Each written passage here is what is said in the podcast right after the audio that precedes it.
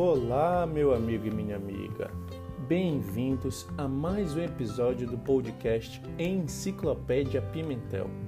Hoje abordarei o impacto social, econômico e trabalhista que a Covid-19 desencadeará a todo brasileiro, que na verdade já está sofrendo os reflexos dessa pandemia. Não tenho como pagar meus funcionários? O que faço? Tive o salário reduzido. O que faço? Eu sou Marcos Pimentel e te convido a vir comigo, a não ser apenas mais um e a pensar fora do comum. Então vamos lá pensar e buscar o saber.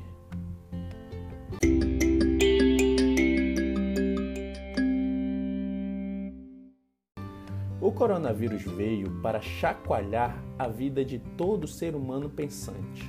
Afinal, quem não fica reflexivo ao visualizar lojas fechadas, ruas desertas, todos trancados dentro de casa? Pior ainda é vir centenas de mortes no noticiário, o caos instaurado. E no meio disso tudo, como ficou o nosso bolso? Está dando para pagar as contas?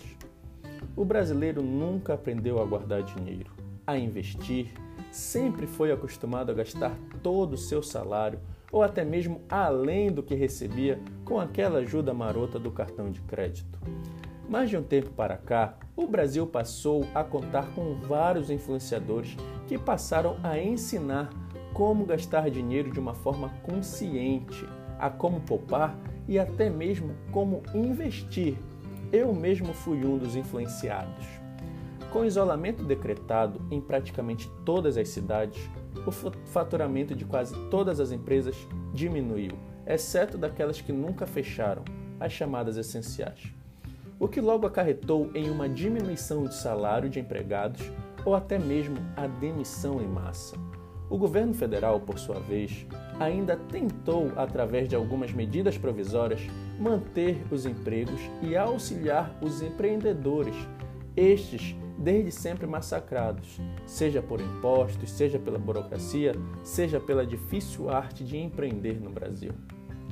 O governo disponibilizou ainda linha de crédito para pequenas e microempresas, realizou o pagamento de auxílio emergencial para os autônomos, trabalhadores informais e afins. Porém, tais medidas são apenas uma toalha na tentativa de enxugar um iceberg. Como advogado, prestei assessoria a algumas empresas e informei vários funcionários que me procuraram. De um lado, nos primeiros meses, sugeri aos empresários dar férias coletivas aos seus empregados, reduzir o salário para que o governo pagasse uma parte, mas com o passar do tempo e vendo o ínfimo faturamento, então aconselhei, infelizmente, a demitir todo mundo para que o problema não virasse uma bola de neve.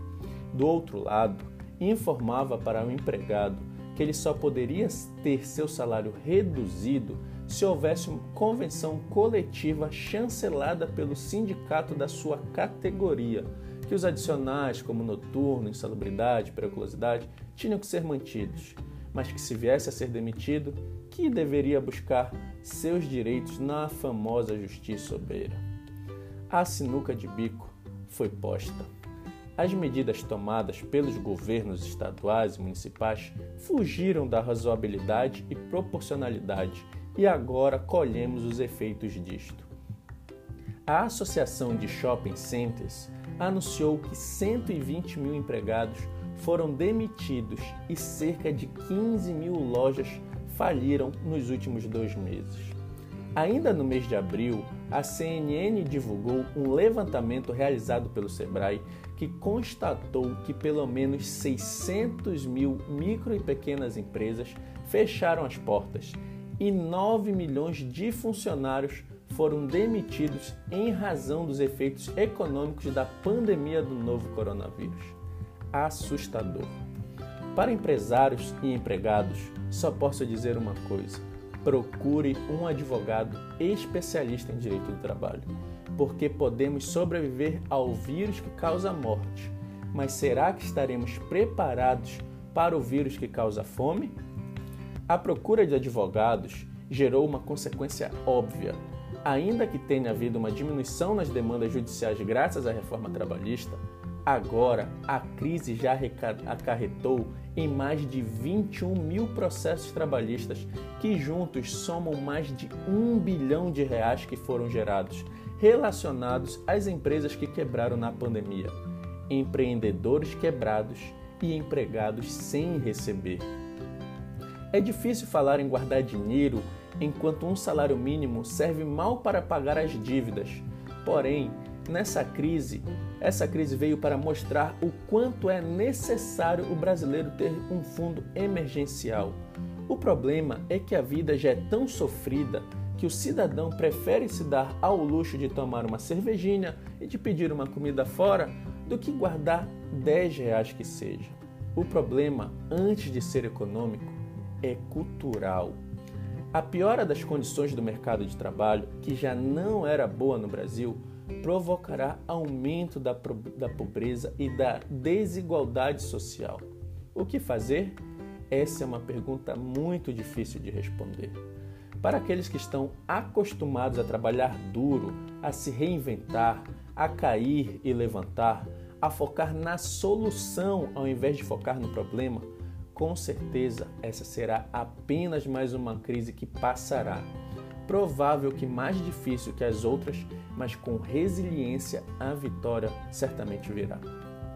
Se porventura existe algum fator positivo nessa pandemia, este foi a beneficência social de muitos que se empenharam em suprir as necessidades básicas dos desafortunados, seja doando, seja arrecadando, seja ajudando na distribuição de alimentos, cestas básicas, dentre outras coisas.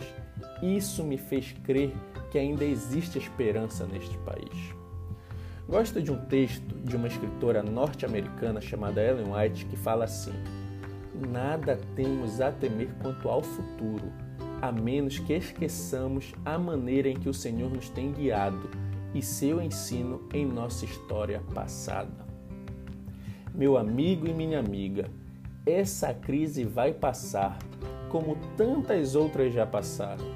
Devemos primeiramente olhar para nosso passado e lembrarmos que chegamos até aqui graças à bondade de Deus e muito trabalho.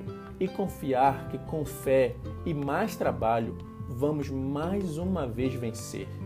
Termino com uma promessa que está no Salmo 37, verso 25 que diz assim: Já fui jovem e agora sou velho, mas nunca vi o justo desamparado, nem seus filhos mendigando pão. Não olhe para a crise, olhe para a saída dela que está em Deus. Seja justo, seja fiel, que Ele certamente vai restituir aquilo que você já perdeu e vai te sustentar até o fim. Fique na paz, um grande abraço e até a próxima!